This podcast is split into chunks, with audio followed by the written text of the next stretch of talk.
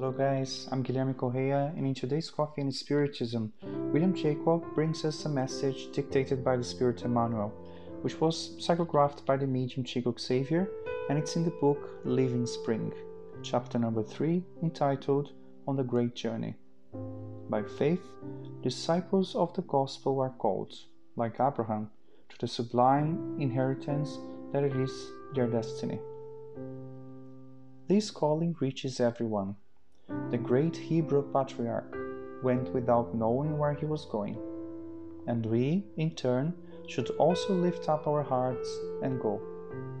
We do not know the stops along the lengthy way, but we do know that our goal is Christ Jesus. How many times will we be constrained to walk on the thorn bushes of slander? How long will we tread scabrous trails of incomprehension? How often will floods of tears smite our spirits? How many clouds will form between our thoughts and heaven on long stretches of the road? It is impossible to say. However, we must go always forward without discouragement on the internal pathway of our redemptions. Today, it is a hard toil. Tomorrow, it's responsibility. After that, suffering. And finally, loneliness. Nevertheless, it's necessary to press on without getting discouraged. If it is not possible to take two steps forward per day, let us advance a few inches at least. The vanguard of new horizons of understanding goodness, spiritual illumination, and progress in virtue is open to us. Let us climb the steep mountains without resting, defeating the deserts, overcoming difficulties, piercing fogs, breaking down barriers. Abraham obeyed without knowing where he was going and found the realization of his happiness. Let us obey in turn aware of our destination and convinced that the Lord is waiting for us beyond our cross, on the resplendent peak of eternal resur- resurrection. It is important to note that the benefactor Emmanuel comments on the following passage that is in Hebrews, chapter 11.8. By faith, Abraham, being called, obeyed, going to a place that he would receive for an inheritance, and left, not knowing where he was going. Abraham's trip is full of symbols with moral backgrounds, and that is what Emmanuel brings us in this beautiful chapter.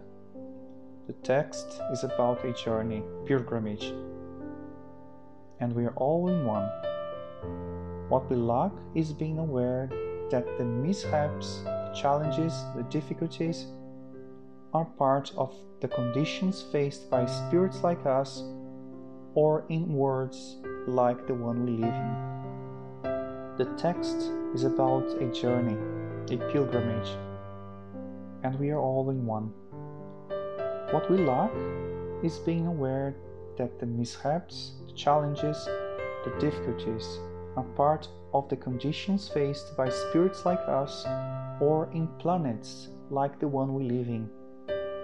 William Jacob says he does not remember a spirit that has left a legacy of love that has not gone through difficult situations.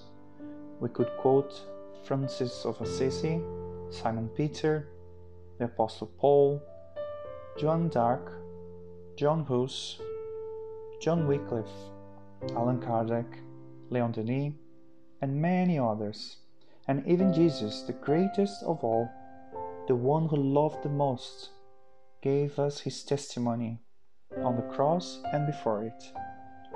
What about us? Should we give up? Should we stop mourning? Not at all. Abraham did not know what awaited him, and even so, he went through the great pilgrimage. Allan Kardec revealed the invisible world of the spirits telling us clearly what our destiny is. What awaits for us on the other side is our own work.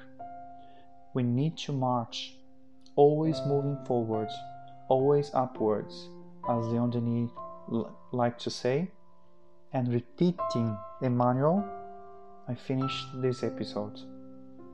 When it's not possible to advance two steps a day, move forward at least a few millimeters. Much peace until the next episode of Coffee and Spiritism.